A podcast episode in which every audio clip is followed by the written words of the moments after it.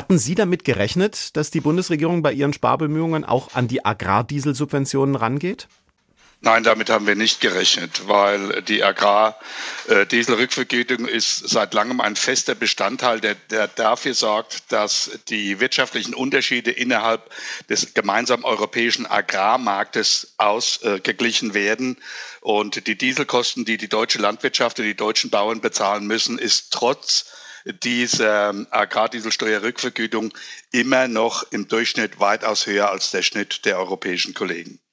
Wenn diese Vergünstigungen nun also tatsächlich wegfallen, wie aktuell geplant, was bedeutet das dann für die Landwirte?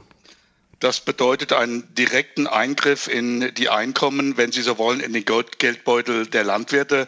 Es verschärft die wirtschaftliche Situation der Betriebe, die ja noch einiges mehr zu tragen haben. Es ist außerdem eine Doppelbelastung, weil auch für uns verteuert sich Strom, Gas, äh, Diesel, Treibstoffe insgesamt. Das heißt, diese Verteuerung haben wir eh. Und wenn das wegfällt, ist das eine doppelte Belastung.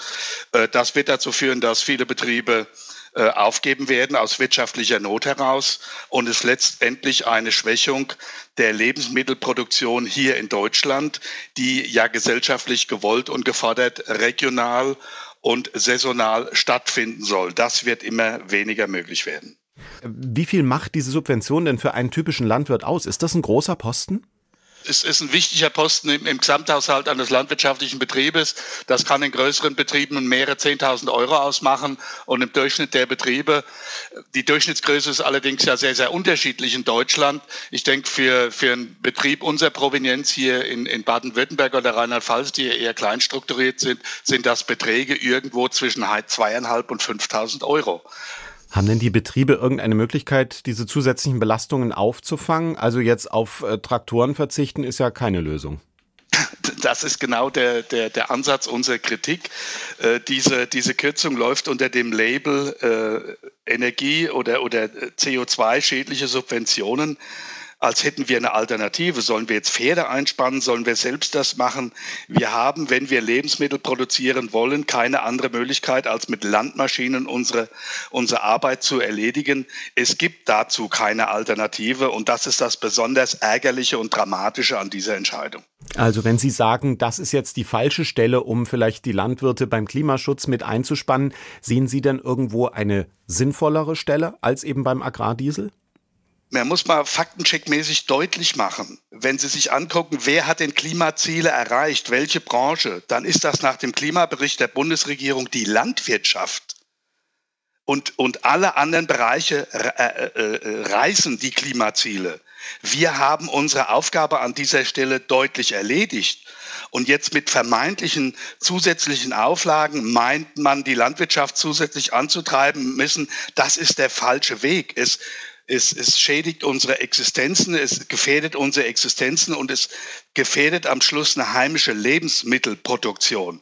Wir haben sehr viel erreicht. Das ist der jetzt verwaschen durch die Klimaziele oder die Neuberechnung, die die Bundesregierung macht, wo ja die Versäumnisse in der Verkehrspolitik, in der Industrie- und Energiepolitik dann nicht mehr so deutlich zu tragen kriegen, werden ja das, was wir in der Landwirtschaft längst erreicht haben, Klimabericht der Bundesrepublik Deutschland, werden hier nochmal bestraft.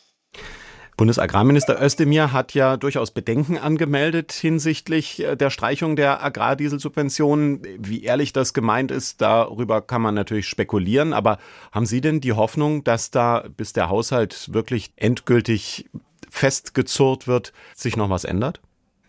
Die Hoffnung habe ich noch und das, das wird jetzt ja unterstützt. Es sind sehr viele Kollegen im Moment dabei, ganz spontan auf die Straße zu gehen. Es werden heute Mittag und in den nächsten Tagen schon Aktionen laufen, um deutlich zu machen, dass diese Entscheidung eine, eine falsche Entscheidung ist.